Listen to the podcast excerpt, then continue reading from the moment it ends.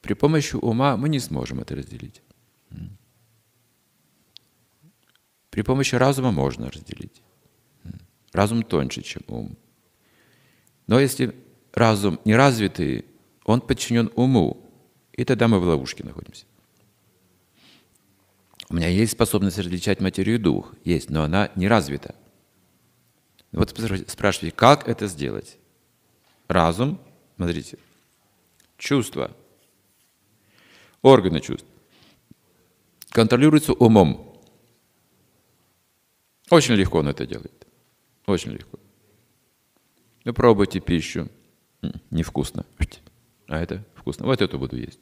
Легко. Вы легко управляете чувствами. Ум это делает могущественно. А если пища невкусная, но другой нет, ум не принимает, смотрите, тогда есть разум.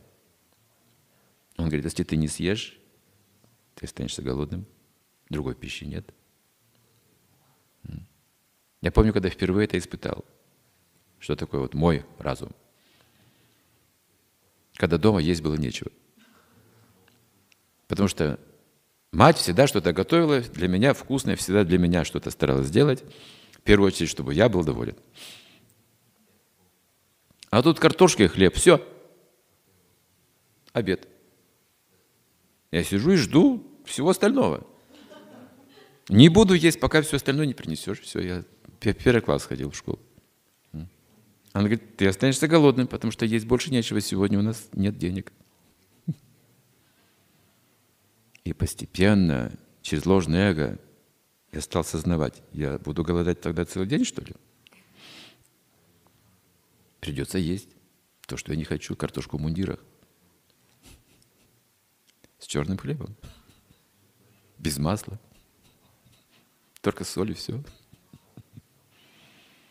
И я помню, что во мне проснулась какая-то другая, впервые вот внутренняя энергия, которой я раньше не пользовался. Я пользовался эгоизмом, ум, чувство, ум, чувство, и мать выполняла все, а тут, оп, мне пришлось принять решение все-таки согласиться с этой ситуацией. Почему? Потому что есть разум. Это разум. Значит, разум может отличать такие вещи, но он должен быть развит. И ум контролирует чувства, разум контролирует ум. Так же легко, так же легко, как ум контролирует чувства, если он развит. А как же он развивается? Вопрос. Что над ним? Что делает его сильным? Священные заповеди. Опять же, слушание, смотрите. К этому встречаемся. Как могущественно слушание священных заповедей. И осмысление. Мы в ум посылаем через разум информацию – не убий. Что ж такое не убий? Мы посылаем эту информацию от разума, потому что разум принимает. Не убий, хорошо.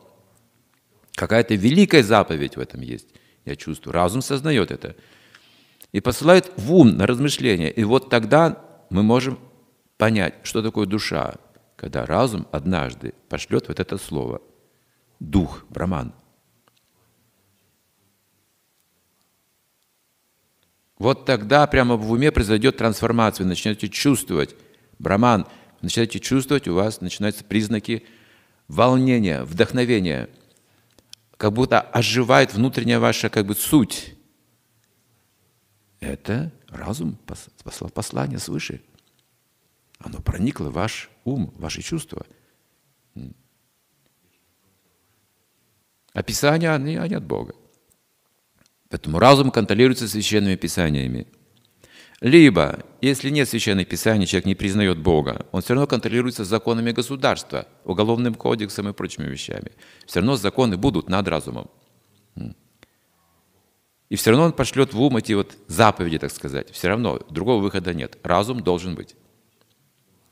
Сознающий более высокие правила, чем просто удовлетворение чувств.